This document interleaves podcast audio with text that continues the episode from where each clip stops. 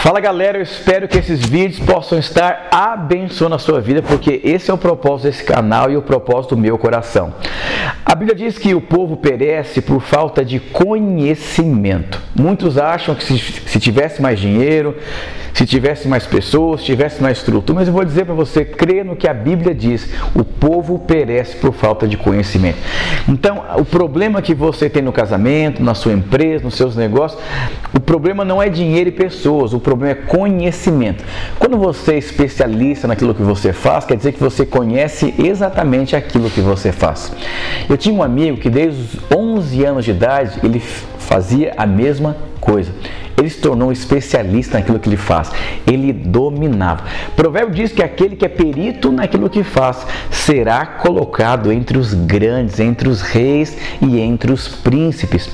Você deveria ter um alvo na sua vida de conhecer exatamente a fundo tudo aquilo que você está envolvido, que você faz. Se você é casado, vá conhecer sobre casamento. Se você é pai, vai conhecer sobre filho. Porque se eu quero ter uma vida exitosa, lembra-se, o povo perece por falta de conhecimento. O que é perecer? Perecer é sofrer. Perecer é padecer, perecer é ficar para trás, perecer é ficar à beira do caminho, perecer é comer migalha. Então, se você não quer ter esse tipo de vida, você precisa conhecer aquilo que você está envolvido família, relacionamento, santidade, empreendedorismo, consagração, faculdade, profissão. Vai estudar. A Bíblia diz que em Eclesiastes 3, tudo ao seu tempo é formoso e há tempo para todas as coisas debaixo do céu. Há tempo de estudar, há tempo de abraçar, há tempo de deixar de abraçar, há tempo de amar, há tempo de odiar, há tempo de ajuntar pedra, há tempo de há tempo para tudo. Então qual é o tempo que você tem vivido? O povo perece por falta de conhecimento. O que que você precisa conhecer hoje que você não conhece e deveria conhecer. Comece, peça para que o Senhor produza um desejo no seu coração de conhecer. Deus não criou você para padecer, para perecer. Você já viu alguém padecer e sofrer muito na vida? Eu já vi. Certa vez eu fui na academia eu não sou alguém, eu não sou muito um atleta nos dias de hoje, mas também não me considero alguém que está muito ah, longe daquilo que deveria estar. Né?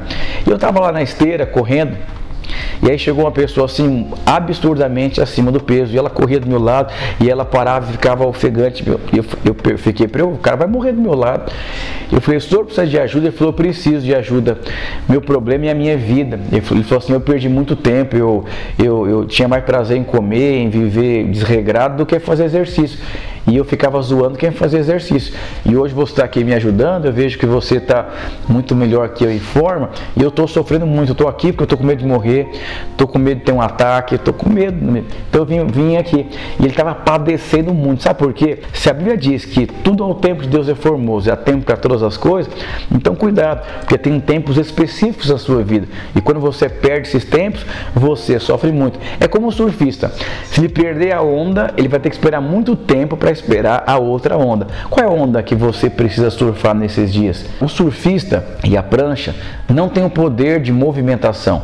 O único poder é de perceber o tempo e entrar em uma onda. O povo perece por falta de conhecimento. A sua paz é resultado de alguém que, alguém que conduz a sua vida.